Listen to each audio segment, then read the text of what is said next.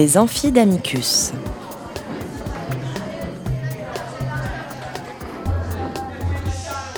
Amicus Radio invite des professeurs de droit, des chercheurs et des professionnels à venir faire cours dans leur spécialité. L'occasion pour un fin spécialiste de relever le défi de traiter en cinq épisodes d'une question juridique essentielle. Aujourd'hui, Youssef Badr nous parle de la présomption d'innocence.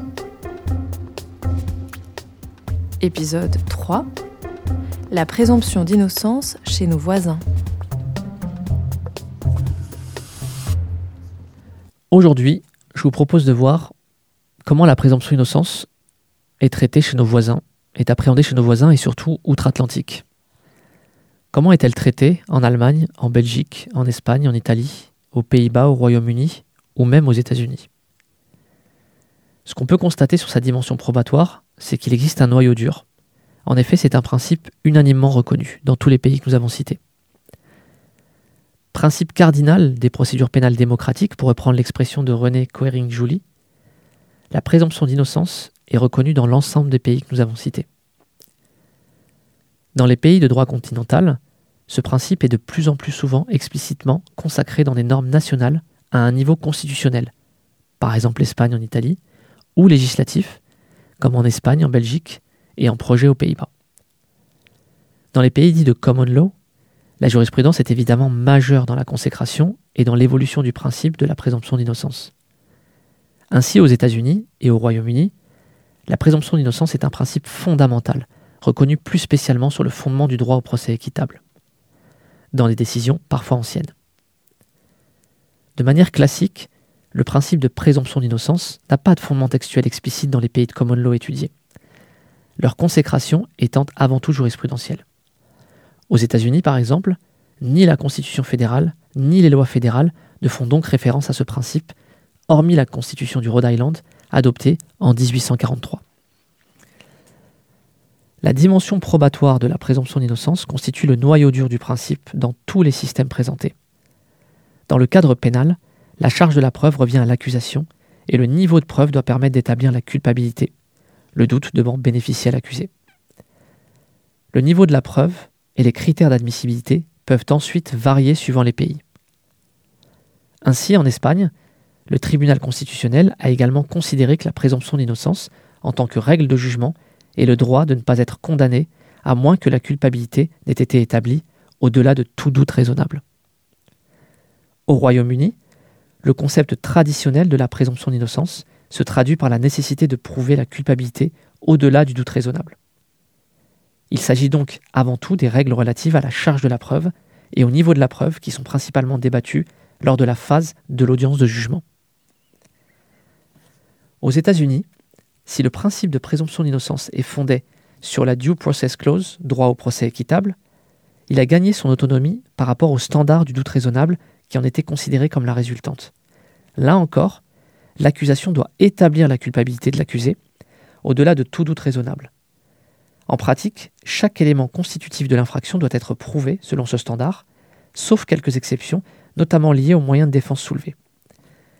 Il apparaît qu'aux États-Unis, l'évolution de la jurisprudence a conduit à la fusion du principe de présomption d'innocence avec la règle de preuve, conduisant à un affaiblissement du premier. Il s'agit donc du seul pays, objet de l'étude, où la présomption d'innocence est cantonnée à sa dimension probatoire.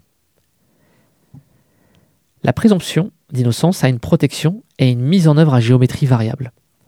D'abord, on peut constater un droit à ne pas être traité comme coupable, mais dont la mise en œuvre est contrastée.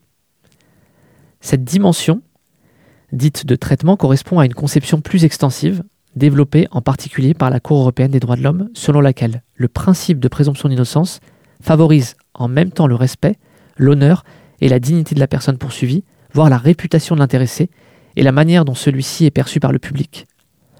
Dans la conception italienne, la présomption d'innocence implique ainsi l'impossibilité de soumettre l'accusé au cours du procès à des mesures subjectives qui l'identifient au coupable. En Belgique, le parquet et les fonctionnaires de police belges tentent de limiter les effets que pourraient entraîner les investigations sur la personne mise en cause, notamment en mettant en place des mesures les moins intrusives possibles.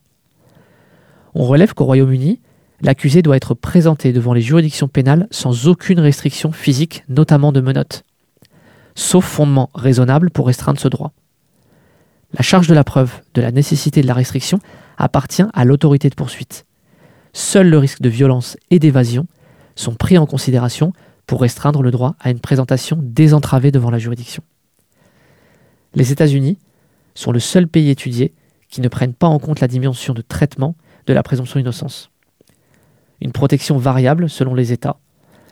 Ainsi, dans les pays de common law où la dimension probatoire est particulièrement marquée, l'application du principe est principalement limitée à la phase judiciaire et à l'enquête. Aux États-Unis, toujours en réduisant le principe de présomption d'innocence à une règle de preuve, la protection conférée aux mis en cause est ainsi exclusivement concentrée sur la phase du procès.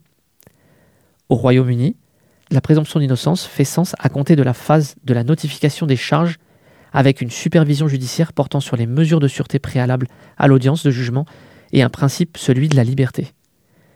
Ce n'est pas du tout le cas en Allemagne et en Belgique, où il est admis que ce principe a vocation à s'appliquer dès les premiers stades de l'enquête, rejoignant ainsi la conception de la Cour européenne des droits de l'homme.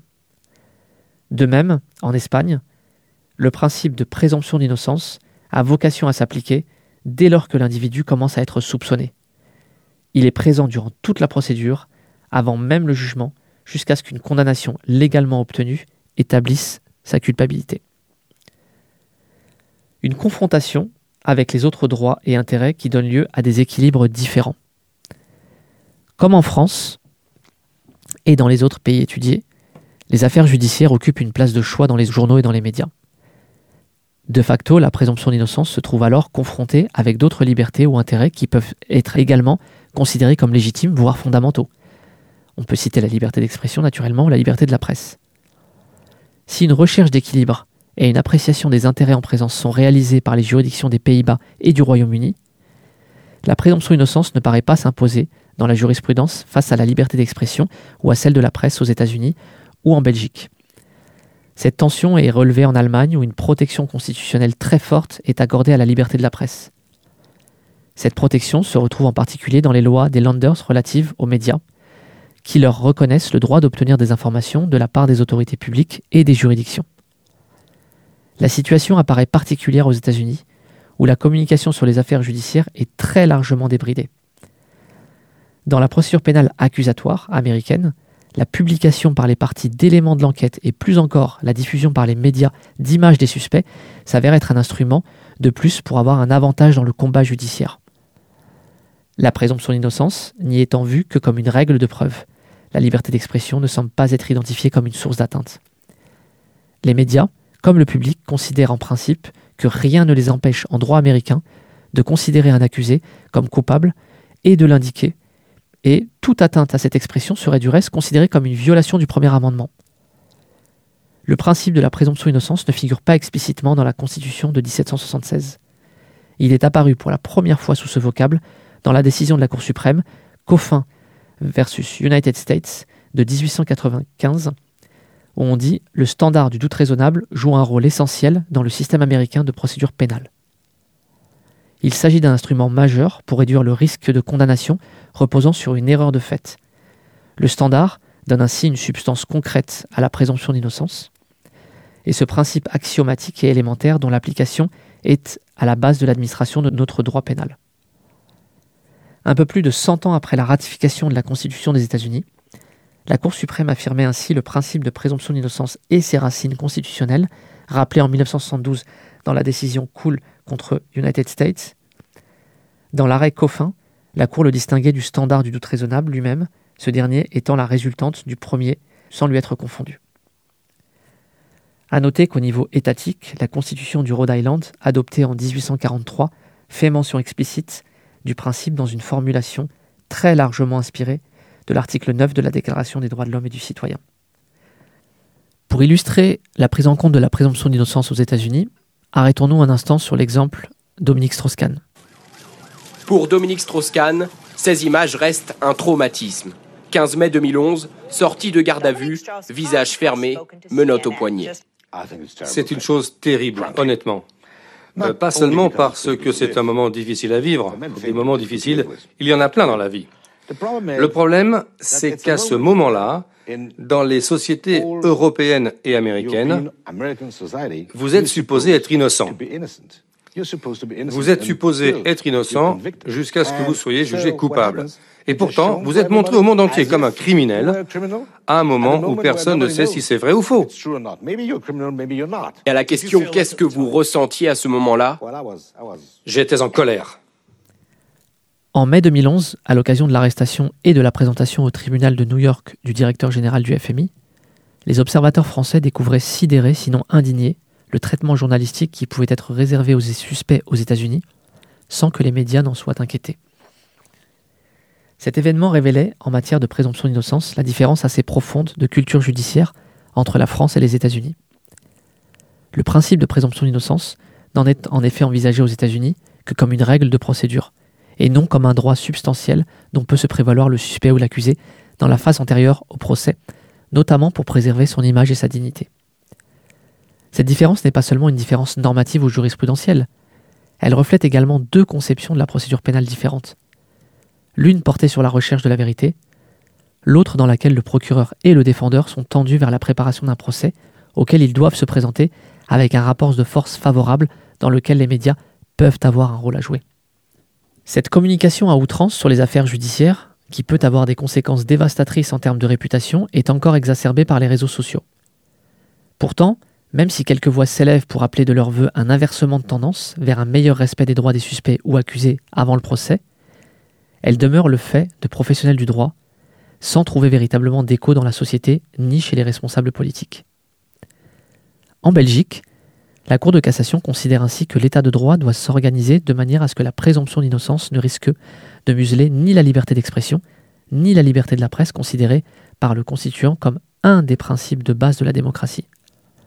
Les médias ne sont ainsi pas tenus au respect de la présomption d'innocence, étant de surcroît protégés dans le cadre de leurs investigations. Au Royaume-Uni, le juge a également un pouvoir discrétionnaire très important dans l'appréciation des atteintes à la liberté de la presse pour garantir la présomption d'innocence. Ainsi, la plupart des juridictions opèrent un contrôle de proportionnalité entre les droits individuels et les besoins de la société d'être informée. La Cour suprême britannique a fréquemment été saisie des enjeux en balance entre le respect du secret des investigations et une justice ouverte. Elle part du présupposé critiqué que le public comprend naturellement la différence entre une allégation et une preuve et sait donc faire la part des choses, notamment quand l'identité des suspects est révélée. Il apparaît que s'agissant d'une même procédure judiciaire évoquée dans plusieurs journaux, les poursuites sur la base de la procédure de contempt of courts ont pu varier en fonction des publications, alors même qu'elles présentaient toutes le mis en cause comme ne pouvant être innocent. Un journal ou un autre média peut ainsi se rendre coupable de contempt of courts de plusieurs façons. Par exemple en publiant les antécédents judiciaires d'un accusé au juré, alors qu'ils ne leur sont pas communiqués au Royaume-Uni, une photographie d'un accusé, alors que la question de son identification par un témoin est au cœur du procès, ou le contenu des délibérations du jury.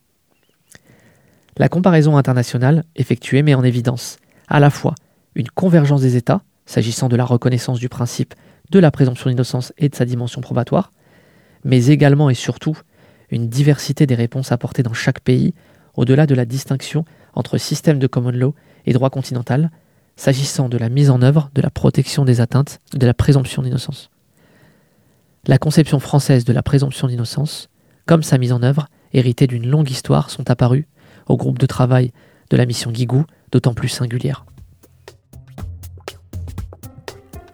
Je vous remercie de m'avoir écouté et je vous donne rendez-vous la semaine prochaine pour un quatrième cours sur la présomption d'innocence où nous verrons les pistes pour renforcer pénalement et civilement ce grand principe. Cet épisode des Amphis d'Amicus a été préparé avec l'aide de Sarah Albertin et Léa de Lyon. À la réalisation, Léobardo Arango. Vous trouverez toutes les références et informations complémentaires sur notre site radio.amicus-curiae.net, rubrique Les Amphis d'Amicus. N'oubliez pas de vous abonner et de nous suivre sur les réseaux sociaux.